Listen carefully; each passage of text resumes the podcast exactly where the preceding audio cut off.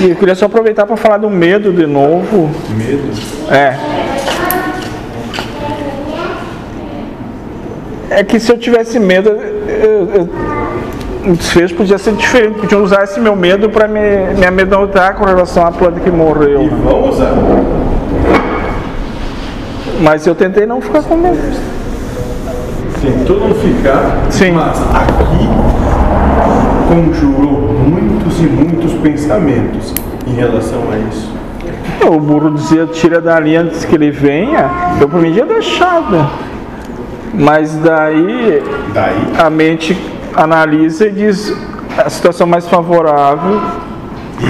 Isso. Vamos Quer dizer que eu sofra menos, já que você É. de qualquer jeito. Mas se foi Deus que fez a mente assim. Mas tá. Mas daí no E final. aí é muito tirado, moço? Não, também não. Mas no final teve uma resposta. E qual foi? Que nós estaria começando de novo quando ela morresse. E estamos, não estamos? Sim. De uma nova forma, onde tudo é exatamente igual, como eu te disse. Não foi? Sim.